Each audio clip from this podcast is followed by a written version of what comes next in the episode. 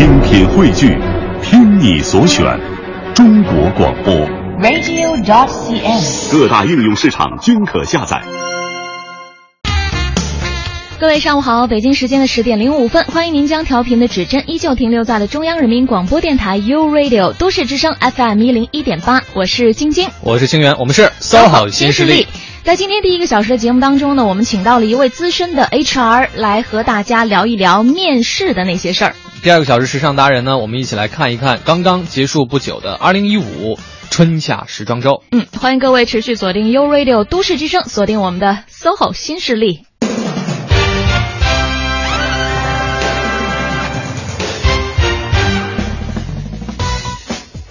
嗯，说实话，我今天心情有一点复杂。啊，怎么了？听着怪沉重的。因为就在我们直播间坐了一位，就是我觉得形容起来也很复杂的一位嘉宾。嗯，因为她很漂亮，哎，这个看起来很年轻。啊。可是你想到呢，她其实是一位笑里藏刀的人。就是她特别擅长那个挖掘你背后的故事，因为她阅人无数，是吗？没错，嗯啊，这就是她每天工作最主要的内容之一，就是和人聊天儿。对，和不同的人聊天，可是又不喜欢让对方感觉到特别轻松。我们也是每天工作当中和不同的人聊天啊，但我们让对方都觉得很轻松。可是我觉得我们开场这样说，他应该心里头也不是很轻松吧？好，我们接下来就有请今天做客直播间的嘉宾，他是一位资深的 HR，我们欢迎高阳。高阳你好，Hello，你好，你好，大家好。嗯。高阳是一位资深的 HR 哈，哎，所以你工作当中的最重点、最重要的部分，是不是就是频繁的面试别人？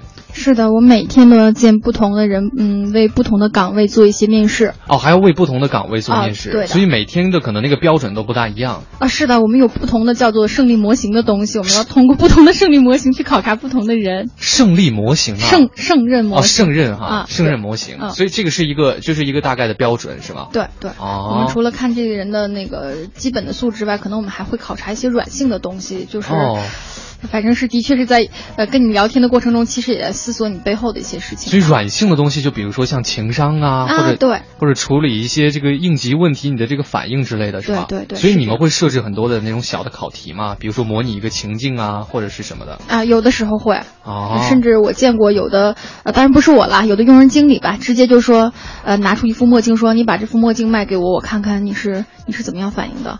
这应该是面试销售部门的人。呃，对对，是个销售的岗位。当时直接那人就。就懵了哦，然后甚至就要直接把眼镜戴到那个经理脸上去，就戴上去说您太适合了，这副眼镜就是为您量身定做的。那会，呃，真的像一些我们平时比如说在影视剧里面看到那种情景，就是啊，在面试者的座位旁边放一个垃圾桶，然后在地下就是有一些废纸啊或者纸团之类，就看他有没有这个意识做这些细节的小事情。这个我我们其实我这边可能也没有建立见见识那么多哈，我还没见过，我们也没有故意设置这个环节，但是可能会有的时候，因为我也看过这样的一些案例，嗯、我也是在想，呃，有的面试者临走的时候去摆那个凳子和摆那个椅子，我也在，啊、我的感觉就是。貌似他好像也看过这 这这方面的文章，有一些做作，尤其像这个简地上有纸、啊，我会有点这种感觉。地上有纸，然后有个垃圾桶，你要不要把纸扔进去？这种东西 大家也看太多了吧？所以我觉得这个这个考察出来的那个结果应该也不是很准确。对，哎，但是刚才高阳说的另外一点让我心里有点害怕啊，就你会觉得说，比如说面试完了之后把椅子摆回去，这样做作是吗？呃、不是不是，我的感觉就是，呃，这个东西可能还是发自内心的吧。哦、对，如果你做的很自然，不会；但是如果你就是甚至绕了半场过来，尤其是哎，你看我现在在摆椅子，对那种的，我觉得会有一点儿，然后把所有的垃圾都收走，我会我会觉得。我不会给他减分，但也不是特别加分。对这个举动还还 OK 了。所以问一下晶晶，你刚刚担心的是？不是因为我是真的发自内心的习惯会这样做。那那倒 OK，哦那我觉得是一个比较好的、比较有礼貌的，包括随手关灯啊等等。啊，对，我觉得这还不错。这个这个没问题了，以后还是该做的还是要做好吗？以后走的时候故意把椅子弄乱。是，所以今天请高阳过来给我们，其实就是来漫谈一下关于面试的那些事儿，因为他自己也是接触了特别多的这个面试的案例。嗯，然后呢，因为他又是做这个 HR 工作的嘛，对，所以从他的这个角度也会跟各位分享一下那，对于面试面试官来讲，可能什么事情是重要的。嗯是我们从这个逻辑来解释一下面试这件事儿。嗯当然也欢迎各位呢，如果你最近。可能准备要进行面试了，或者你有一些什么样的困惑，你都可以把你的经历呢分享给我们，然后这边请高阳来给你进行一个分析。在微信的公众平台上搜索“都市之声”的公众账号，添加好友，然后发送文字信息就可以了。没错，嗯呃，那我们今天的这场面试就从最最开始你们接触到这些面试者的简历开始聊起吧。呃，高阳先说一下，你们每天是不是会面对海量的简历啊？嗯，是这样的。嗯哼呃，我们当然也有那个第三方的渠道帮我们去做一些初筛，嗯但的确我每天要见的简历是很多的。嗯哎，你每天大概你算一个平均值的话，大概要阅读多少份简历？嗯如果就是这个职位真的现在比较急需一个人过来的话，那我大概可能量没你们想的那么大，嗯几十份，不到一百份份这样，不到一百份吧。啊啊，因为到我这关的那个简历，应该也是经过一些初筛的吧，已经初筛都是有相关性的人才会给到我。就是这个这批简历已经晋级过了，才能到你这边啊嗯。对所以那呃，你要阅读这些这些简历，大概要花多长时间？就几十份的简历的话，嗯，你是会用一天当中的集中一段时间来我不会，我都是分散的哈。对，他是直接投到我的那个，就比如收件箱或者那种收件收件的那种网网站的那个平台上，哦然后我会定期去看，嗯每天都会看。然后他因为他是随时进来的嘛，我就是嗯把一些零散的时间用来看，然后比较好的那种简历，我比较符合的简历吧，我会把它那个就就相当于下载下来一样，把它嗯拽出来，嗯然后我会呃找安排时间再跟他们进行一对一的面试。是，嗯所以其实对于所有岗位来讲，还是说不同的岗位你会有不同的侧重点，就是你看一份简历的时候会着重看哪几个部分？嗯，肯定看相关性。嗯。啊，简历的是这样的哈，首先是嗯、呃行业的相关性，嗯。比如说一个呃快消品的，可能跟一个时尚类的，可能就有点有点搭不上尬，嗯。然后我可能就就这种相关性，行业的相关性是我最先考虑的。哈。另外就是岗位的相关性，嗯。比如说他是一个销售的人，他来应聘我们 HR 的岗位，哦。我觉得这可能就不是特别合适。哈。还有就是有可能是学业的学历背景的一些相关性，是。主要是看一些相关性，把基本的这个门槛先那个筛到了，然后我们再叫过来邀请过来再面试。就是说，这个人给你呈现出来的相关信息，起码跟他要应聘的这个职位之间是匹配的。你是能够连上线的。呃对。啊哈。嗯。那比如说，像我，嗯。就是主持人，我就突然想去应聘一下销售，嗯。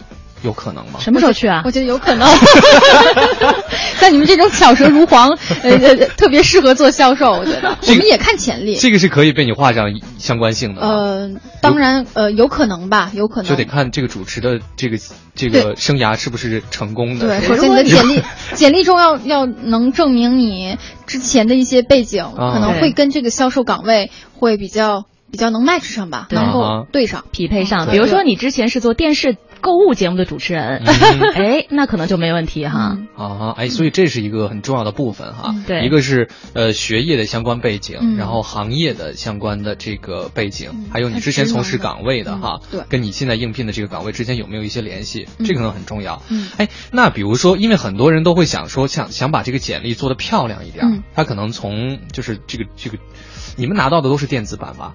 呃，是电子版。是电子版哈，嗯那他他可能会用一些这个图像处理软件，嗯比如说加一些这个修饰之类的，嗯这个会有帮助吗？嗯，因为这个东西可能也是仁者见仁，智者见智哈。我们每天建立建了很多的简历，其实如果单从网上流传的那几种版本的话，我们也觉得就有些大众脸了，嗯就是呃有一种盲从的感觉，其实不是很好。我这边就建议大家在网上参考一些版本之后，你可能融合大家的这种精华，做一版属于自己的简历，嗯这样来讲，我觉得会比较好一些。嗯然后你要说做图软件的那种，就是我曾经见过一个，就算是比较有个性的简历吧。嗯那个人用了一个就不同的图形，用了一类类似于思维导图，就思维脑图的那种形式，思维树就做了一个简历给我。啊其实当时当然到现在我都记得他的简历，嗯但是他可能给人感觉就是不是那么呃太呃合群儿，或者是他的想法会太与众不同了。啊可能面试一些我觉得是类似于创新岗位啊，或者比较呃有艺术性的一些要求的，对创意性的对这样的一些岗位可能会比较抓眼球。但是如果是一些传统的岗位，甚至是一些比较需要呃严谨对严谨的这样的，对他就不是很合适了。啊，他未必会加很多分。对他不会加分，我觉得相反会觉得，我给用人经理的话，我也会觉得有一些需要说服经理的地方。就这个人他可能是不走寻常路，嗯他背后还有一些其他的一些特性，就是会给人感觉它的风险比较大，我会有这种想法。哦，嗯。是，嗯，呃，刚才高阳也说到了，你每天呢在面对这几十份甚至上百份的简历的时候，你不是说我就先把他们都下载下来，嗯。而是说我可能先会大概浏览一下，嗯。觉得值得我们仔细的去呃考量的，我才会来把它下载下来。嗯。那你一眼看过去，简历当中的哪些因素会成为让你考虑，哎，我要仔细研究一下这份简历这样的一些因素呢？嗯，首先哈，呃，咱们可以从这个版面上来讲，它首先它应该是个整洁的、一致的，嗯。里面字体不要过多，别一会儿大 A 一会儿小 A，一会儿大二号一会儿小二号，啊。就这样的字体要要一致，嗯。然后里面种类不宜过多，可以分几个层次很正常，但不宜层次过多。另外一种就是里面的内容要简，就是清晰简明，重点突出。嗯。呃，比如说我我可能我的岗位是一个文员，我不要求特别多的跑外的工作，甚至有人说呃驾照 C 级什么驾照 A 级这种，就是一些特别冗长又没有意义的东西，我觉得就就没有必要了。另外就是我个人建议哈，有的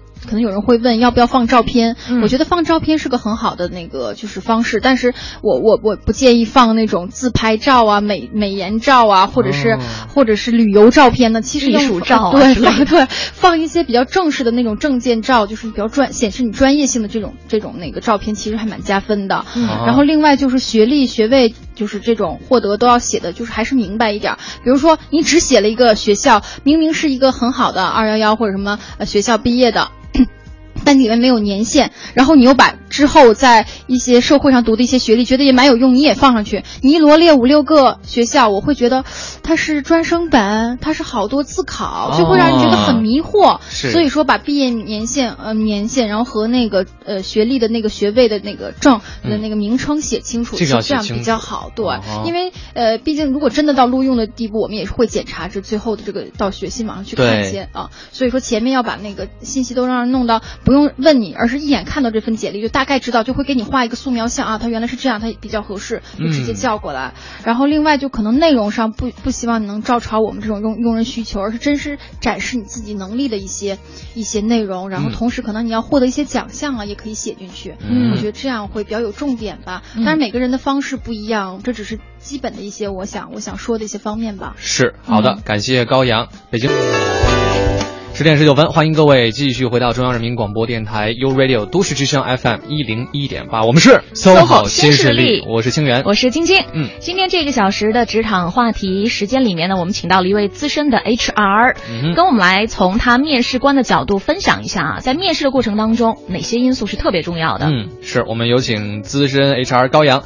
那刚刚跟我们分享了一下，就是关于你们看简历的时候一些问题哈，所以就提示各位不要单就是那个一味的贪图多，嗯是吧？对你太杂乱的话，如果还要我去进行这个信息的处理，那可能就是机会就会稍微小一些。对，而且有一些东西一定要写具体，对包括你讲那个学历的年限啊嗯之类的哈。嗯嗯，既然讲到了这个细节的问题哈，我们就请高阳再给我们展开来说一说，哪些内容在简历当中它是最重要的，就是它这个重要程度，包括它的顺序应该怎么来排列。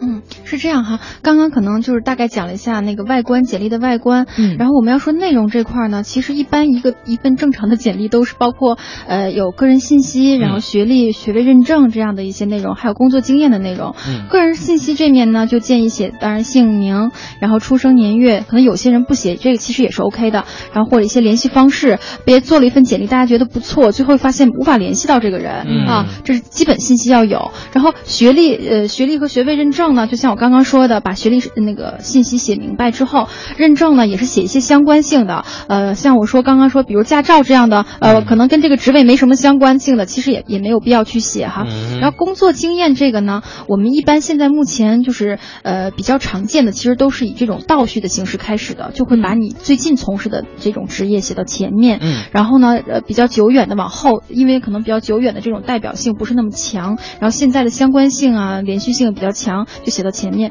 然后同时每一份工作的那个呃公司呢，如果你是在那种耳熟能详的特别大的公司，其实是 OK 的，直接写你在哪份公司、哪个嗯公司从事哪份职业是可以的。但如果你在一个真的就是那种名不见经传的小公司，我这边其实也建议你在公司下面加一句，就是类似于这个公司的解释，比如说它是呃就是呃比如医药行业的呃嗯专注于某一领域的什么领军领军的嗯这样的一个、一个公司，然后或者是某一个呃游戏产业的一个什么样的公司，就把这个公司大概的能介绍一下，它是嗯专注于哪某一个方领域吧，嗯这样更好的了解你。同时呢，呃，就这个工作经验的内容呢，我也想就具体说一下。比如说，你可以是每一行写一个你的工作内容，嗯一行就是一一个方面，一行一个方面。到后面呢，你还可以再拉出一个小板块，就是在里面再写上你在这个这个岗位上所取得的一些重要的成就。当然，不要什么都写，要写一些能能抓住别人眼球的一些亮点，就证明这活儿大家都干，但你干的比别人要好、嗯啊，就这样的一些那个内容，我觉得是比较必要的。呃，其他的就是，如果你有这这是基本的啊个人信息、学历啊、工作经验呐、这样基本的信息。当然，如果你有一些想其他展示自己的一些才能啊、才华的一些东西，其实也是可以写的。嗯呃，就比如说你在呃体育类型，就体育赛事中获得一些奖啊，或者你嗯从事过一些志愿者活动啊，可以展示你的一些人的一些别的方面的一些那个信息，其实可以展示，但是不建议就是没有没有想写的愣往上写，其实也不好。做饭做的特别好，这个班级 足球比赛中获得了、啊啊什么最佳守门员这样的，其实就没什么必要了，对吧？嗯啊，对，这只是夸夸张点开个玩笑，但的确是这样的。我觉得嗯可以写，但不建议什么都写。嗯，嗯对，因为很多朋友啊，就是在这个求职这样这样的活动当中，他会想说，我这个简历写的满满的，这样显得我很厉害，但是还不是不是成正相关的啊。对，我觉得不是啊，嗯所以还是要捡重点来写。对，嗯对。嗯，但是我刚才想了一下，我觉得像比如说我做饭很好，这个是不是也能展现人的某方面特质啊？对，但是你应聘的是那个 就是食堂的大厨嘛。哎，对，说到这一点啊，我觉得这也可以聊一下。嗯你们会关注一些就是看似其实没什么关系，但是愿意去深挖，可能体现这个人某些特质的这些这些信息吗？还是说，呃，根本没有时间去考虑这些事情？你觉得看简历这个环节吗？对看简历的环节不是不会特别多的想这些背后的故事，啊可能还是就这么一眼扫过去。嗯，然后相关性比较大，然后我们就会着重再看一看它究竟的细节是怎么写的，啊哈，然后再再一点一点的深入。如果要是这么一眼望过去，不会想太多。对，所以说简历更多的还是一个所谓敲门砖，嗯对它给你一个面试的机会，对有更多的事情可能你可以通过面试的时候来对更多的去展现，让对让这个面试官了解自己啊。是的，嗯，好，那比如说你们会有一个相对固定的工作周期，就是从面试者把自己的简历投递出去，到你们给他回复，嗯，这个是纯粹看你们最近工作忙不忙啊，还是说他会有一个大概多长的时间？其实是有一些周期的，比如这个岗位，因为有一些其实存在这种信息不对称，就是我们这面其实是在比较紧急的在招聘这个岗岗位，很缺简历，很缺人。嗯然后同时呢，我们会有不同的就是渠道来为我们提供这些简历哈。嗯比如说应聘者可以通过猎头这个渠道，通过这种招聘的门户网站，通过我们公司自己的网站，嗯甚至通过内部同事推荐这种不同的网站，就不同的渠道来来推来那个投递简历。但是呢，不同的渠道肯定反馈的速度是不一样的。嗯有可能你是通过猎头的途途径啊，我们今今天猎头就跟我沟通了你，然后呢，恰巧这个这个职位我今天就想看，有可能当天我就会把你安排进来。然后如果你要通过那种网站筛选，我可能是在一天结束快工作结束的时候去筛选这个这个简历，今天只筛选了五十份，明天筛选另外五十份，你是在后面的那个，有可能就会比较慢一些，嗯但是再长也不会长过这个职位结束。就这个职位一般的招聘周期一个月左右，我们可能这个职位就会正常情况不难找的职位，可能就会关闭了，就嗯找到合适的人了。嗯如果你投的恰巧是已经这个已经几轮面试都已经前面都已经筛的差不多的时候，这个嗯职位虽然没没关闭，但是你投进来有可能就不会被别人看到了。嗯所以说，大家要是去那个就是真的很心仪一份工作的时候，我建议可以通过不同的渠道，不停的去尝试，嗯利用行业内的朋友也好，去找行业内的猎头也好，还是说利用行业内的比较大的知名的这种嗯门户网站过来投递也好，就是能增增加一些命中率吧。嗯嗯，对，然后大概时间就这样了。嗯，好嘞，明白了。简历这一关算过了，呃，比较的幸运的通过了。那接下来可能就要等待你们的通知面试的电话了。嗯一般是电电话通知吗？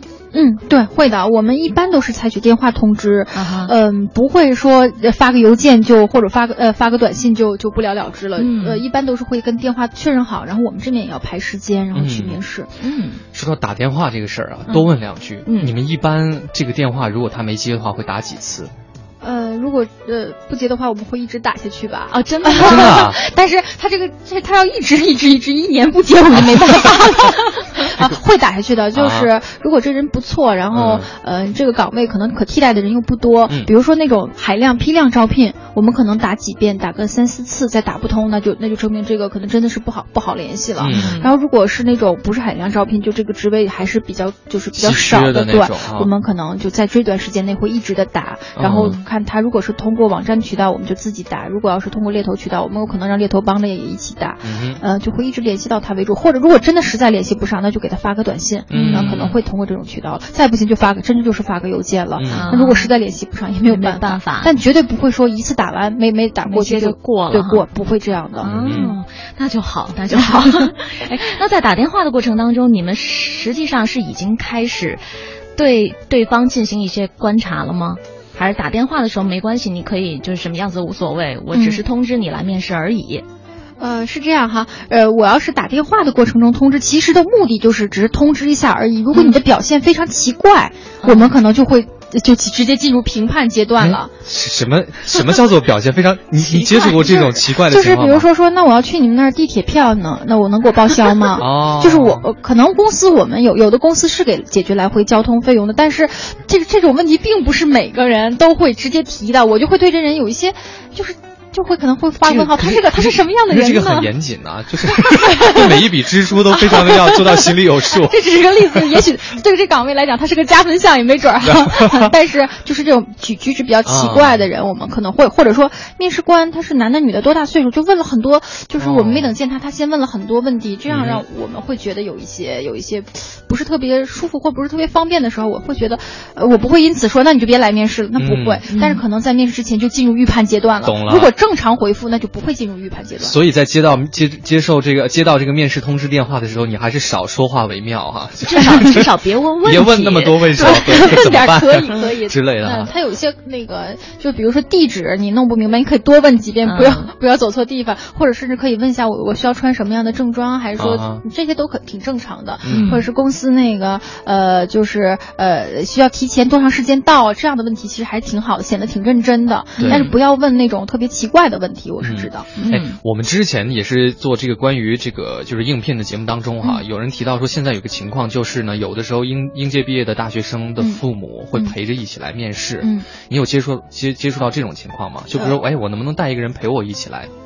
呃，我没接触过这样，但我接触过。现在大学生很其实还还蛮自立的，但我接触过那种找着男朋友嗯。过来陪着面试的。哦。哦，我觉得这绝对不好，这就特别减分，对，特别减分，是。让人觉得这个人没有自己的独立性，然后嗯，对工作不是那么专业吧？嗯，所以这个还是要独立完成比较好。呃，对，是。好，那这个就是关于。面试之前马上就要进门去面试了，对，所以我们也能稍微休息一下，来关注一下交通和资讯，稍后回来。好的，北京时间的十点三十六分，欢迎各位继续回到 U Radio 都市之声 FM 一零一点八，正在直播的节目是 SOHO 新势力。各位好，我是晶晶，我是星源，聊聊面试的那些事儿啊，欢迎我们今天做客直播间的嘉宾，资深的 HR 高阳。高阳你好，大家好。嗯，哎，这时段我挺想先问高阳一个问题的。嗯，你们在面试的过程当中，虽然处的是面试官的角色，嗯，你们内心会紧张吗？不会 吧？不会，不会，肯定不会啊！你们做节目会紧张吗？我们做节目会紧张，会，对，我们会。我做节目紧张原因不是因为做节目，是因为旁边坐着晶晶。你这么说，我也会想到，如果你面试一个非常优秀，或者是他很有压力的那种的候选人的话，其实我也会紧张。我不是会紧张，我会蛮有压力的。我在想，怎么样才能比较好的挖掘出他内心、他那身上的闪光点。其实我会也是，就是也蛮耗体力的一件事情。我觉得我大脑也在不停的转，但是倒是跟高手过招，其实感觉还蛮不错的。是，所以我一直特别紧张嘛。那好吧，就是嘉宾特别优秀啊，嘉宾都是高手。你还挺会说话的，我总不好意思夸自己嘛？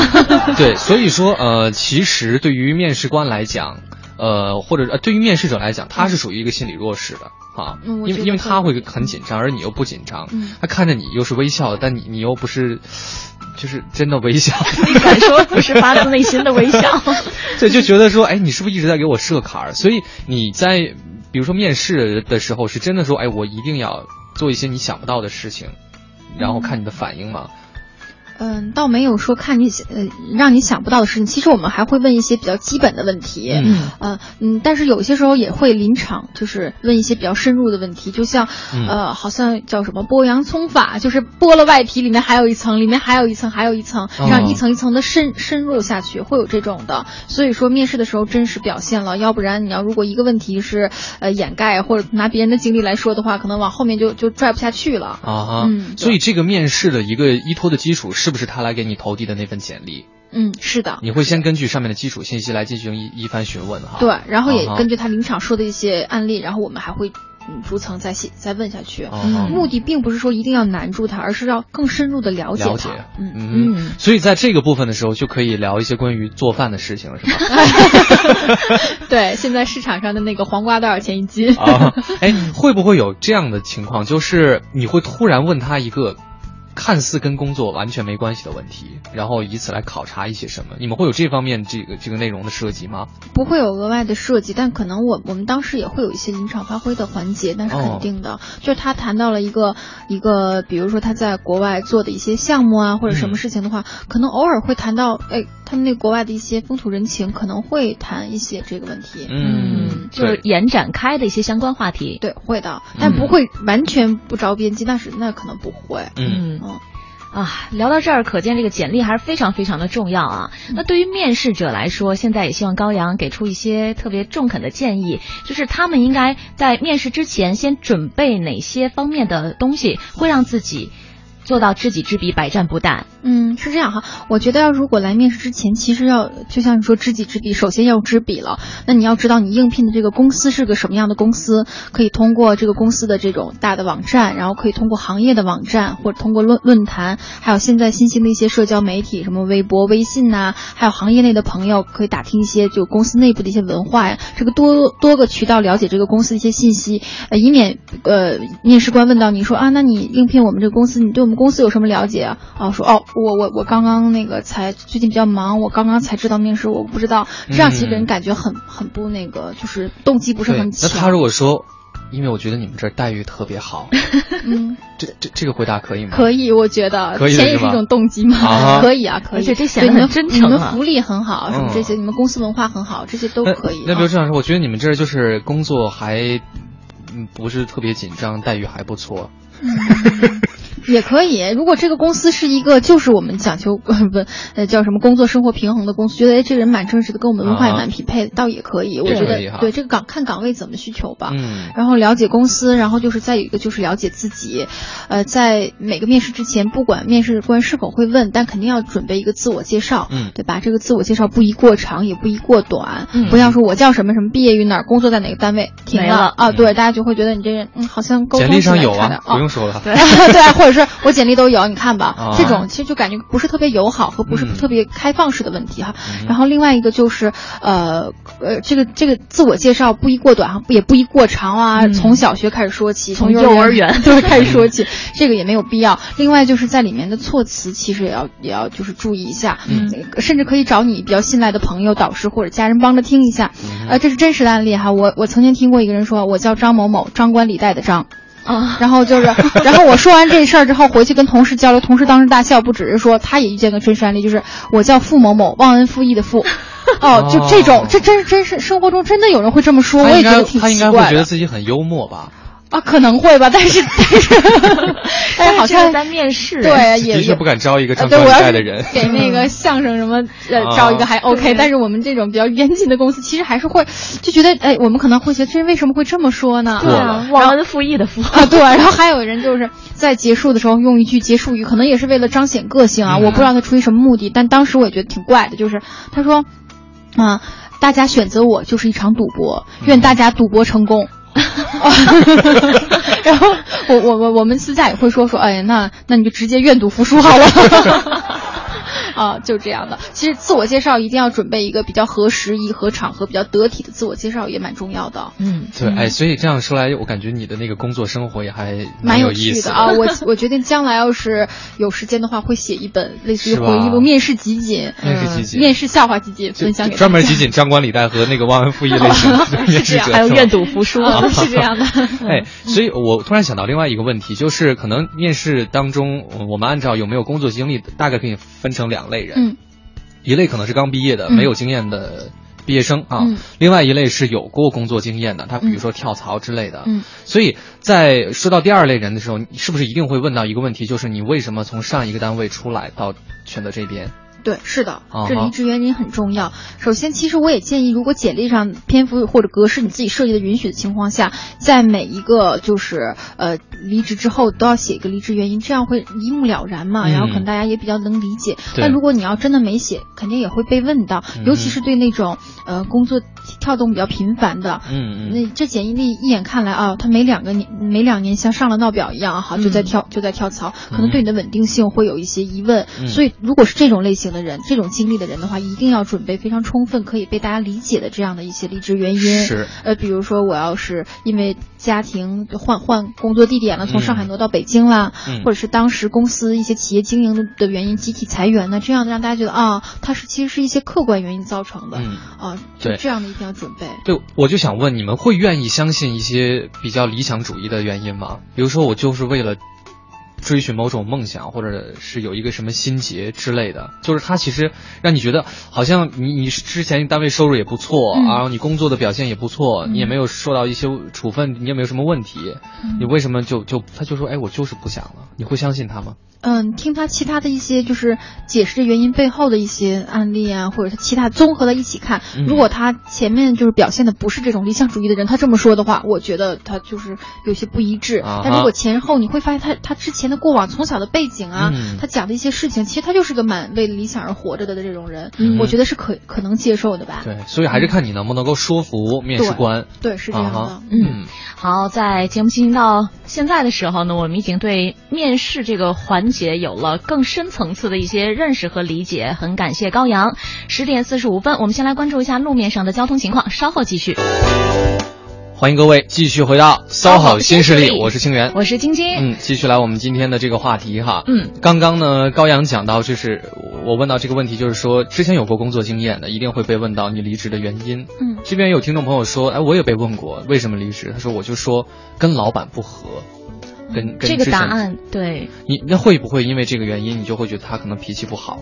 呃，不会，嗯，呃，是这样，他要说跟老板不和，其实当时我们会第一反应可能正常都会觉得他的合作性是有问题的，嗯所以我要肯定会具体问他，你为什么跟老板不和？嗯哼，然后你能举一些你跟老板不和的具体的例子给我们听一下吗？嗯，然后我们就会听这个例子是否合理，是他老板究竟出现了问题，嗯还是他出现的问题？嗯而且他也不能是嗯每次都跟老板不和，第一家公司不和，第二家公司不和，那肯定他自己身上是有问题的。嗯呃，就是综合着来看，也不是说这个这个原因就不行对，，所以你们会理解的。会通过这个聊天来判断出他这到底是偶然性的一个发生哈，还是他可能他就是容易跟别人发生不和。嗯对，那这个是对于有过工作经历的人来讲，嗯我还想问一下，就是对于公司来讲，他对于比如说没有工作经验的这个应届毕业生，嗯和可能有过工作经验跳槽过来的这些员工，嗯你们这个预期是不是也不一样？嗯，对，因为呃一般应届毕业生来讲，我们可能就是叫校园招聘，嗯啊，我们有有那种普通的校园招聘，也有那种为呃管培生设计的那种，就是像国外轮岗的那种招聘，嗯啊，这种可能更多考察是学生的学校背景、专业背景，然后还有他的潜质，他自己的个个人的一些就基本的素质、内在的一些那个特质吧。要是如果社会招聘，我们可能就会考考虑除了这些内在特质之外，我们还会考虑工作嗯就经历啊、经验、能力这样的。嗯，所以说，学生招聘肯定和社会招聘还是有有有一些不同的。嗯嗯嗯那就对于这些可能没有工作经经验的人来讲啊，这些学生朋友，他们你觉得在面试当中可能要格外注意的一些问题是什么？嗯，学生因为他所所那个需要准备的东西不是特别多，他如果已经实过习了，嗯他可以把实习的经验一起说上来，就是作为一些他自己想展示自己的方面可以去说。嗯然后如果要是实在没有学校学习呃实习经验的话，也可以讲一些在学学校的社会实践的一些工作经历，然后甚至自己在学术上取得的一些成就，能够自自己证明自己的学术能力的这样的一些内容。总之就是去之前一定要准备，把自己的优点、缺点都想好了，嗯然后把自己自己先弄明白了是怎么回事儿，然后再去一一展现给面试官。嗯说到这个优点缺点的事儿哈，嗯，你你听到的最最出现频次最多的说自己缺点的是什么？呃，我这个人有一些，呃。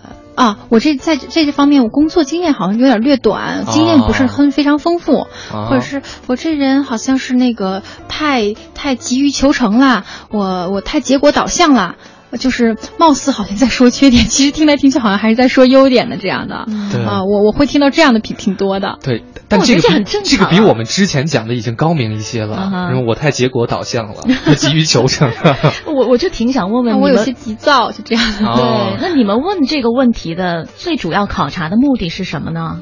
其实也是想了解他的缺点是什么。但是你们应该也能想象到，大家不会特别直白的来讲，我真的有哪些哪些哪些特别对啊，明显的他总不能跟你说，哎，我别的什么都行，我就是对我来说，这个人生最困难的事就是早晨起床太难了，我就是没有办法做到一天都不迟到。或者说我我可能本人有点懒之类的，就是他也不可能这样回答你啊。嗯，就是当然我们希望他真诚的回答，嗯呃但是有一些可以克服的缺点，通过我们的询问，我相信面试者可能自己也会想啊，我原来是有这方面缺点的，啊回去之后自己会可以规避。嗯然后如果要些实在是没法克服的缺点，其实我们也是不建议他来投其所好来回答我们，就是说一些嗯别的问题。对其实他可以真实的来告诉我们，比如说我不是特别细致，嗯就是这可能是个缺点，但是我沟通能力特别好。嗯如果我这个岗位不是要求天天去对数算数，那我完全可以要你，对吧？嗯如果你要是真的就是说，哎，我明明不细致的一个人，说我特别对数字喜欢，我特别敏感，其实他不敏感，他来了他也是遭罪，啊对吧？啊所以说，其实面试官他并不是想要一个完美的人，对他只是想要一个适合这个岗位的人。对对，你说的对，啊嗯。嗯哎，所以我我刚刚就突然想到说，那你问他这个缺点的时候，嗯他他如果第一次回答让你觉得有一点假，嗯你会追问吗？还是说会还是说哦，那会的，你啊会是吗你？还有其他缺点吗？哇，好难！大家一定要去背十个缺点面试。准备了自自己准备了一个觉得还挺好的、挺完美的一个答案，结果有没有这个这样的回答？就说我没有嗯缺点我 我你好，我我知道我是一个不完美的人，但是我真的不知道我的缺点是什么。呃，呃好像那也不太合适吧我对，那肯定我那我会说说，那世界没有没有完美的人哈，大概就是对自我认知不清对你还是对你还是要想一就是，回家还是要好好照照镜子 感觉。有没有需要改进的地方，这么问他。嗯对，那优点呢？优点的的话，会不会有很多朋友就是会夸大自己的那个长处？会说很有有那种的，就是会说很多很多优点的，嗯然后嗯，是不是夸大还要通过他具体的事情来听吧。嗯所以这面可能就建议说，不要就是用一些特别浮夸的词语来形容自己，这样可能给人哦感觉不是特别谦虚。嗯但是也 OK 了，也是自己个性的一种，嗯你可以真实表现。但是就是建议你还是表现你想表现的一方面吧。嗯然后，如果你真的有些很很值得炫耀的成就的话，也建议拿一些具体的事实来说。比如说，你是个销售，你就可以说我的业绩完成是百分之多少，我的增长是百分之多少，就直接拿事实说话，比那种是哎我销售呃冠军，我我是销售一嗯能手，就比嗯。这种可能要要好很多。嗯，就是还是要摆事实。对，啊哈，是。嗯。好，那接下来这边还有几个比较细致的问题哈。嗯。有听众就问到了说，如果问我上一份工作的离职原因，我答最大的原因就是薪资，嗯。觉得干了好几年，我对自己目前的薪资不满意。这个答案 OK 吗？，OK。嗯是 OK 的，就是那嗯我会问他，那你你期望的薪资是多少？嗯他肯定要说一个，我也会看我目前岗位，因为我们每个岗位其实有一个范围的，嗯然后如果正好在这个范围里面，我们也不会说因此就是因为他之前低就给他降低，这是不会的。嗯然后如果他过高，已经完全超出我们的范围，那其实那也就是就匹配性出现问题了。嗯然后同时也真的要考察他之前在行业内的一些过往的经验呢，会会综合来看，就是说薪资不满意的确是一个跳槽的原因，是可以被接受的。嗯嗯，好。还有一位听众朋友呢，想问一下嘉宾。对于迟到、面试迟到这件事情，你们真的是零容忍吗？因为现在，嗯，北京的这个交通情况啊，有的时候可能他未必是出于本心哈。嗯，呃，这边建议当然就是越早提前出来一些，哪怕在楼下转一转，喝杯咖啡，可能也是要好一些。就建议不要迟到。但如果真的是迟到的话，也不也不可以说是零容忍。就是如果真的恰巧面试官他手上也有个也有个会结束不了，我们有时候也会让候选人在等。其实我觉得这都是将心比心，我也能理解，就是可能分人吧。我这边是能理解的，因为。因为我有时候也让面面试者去等，嗯然后但是不要说迟到一个小时、两个小时，突然前台打电话说啊，高阳有人找你面试，这种我会觉得哎完全打乱我的工作，有些不合适。嗯但是迟到一会儿的话可以接受吧，但不建议迟到啊。嗯，是。好，非常感谢高阳今天在一个小时节目当中给我们带来了很多很实战经验的分享哈，谢谢谢谢做客我们的直播间。别客气。好，那本时段节目的最后呢，我们要听到一首充满正能量的歌曲。这支歌呢叫做《我们在一起》，是获得本届五个一工程之优秀电影奖的电影《蓝灰》的主题曲，来自毛阿敏。留下悲伤的泪水，洗去你的疲惫，却洗不掉我的哀痛。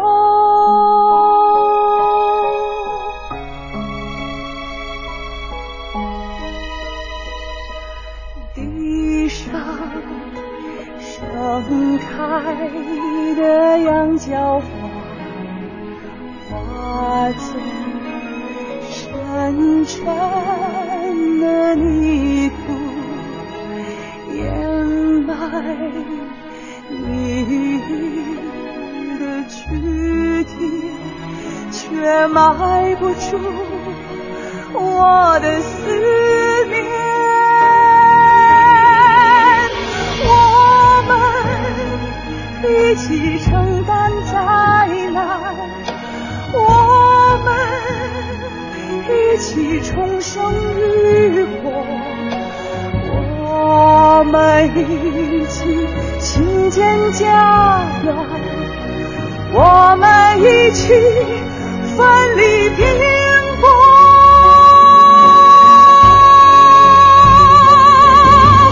我们一起挚爱生活，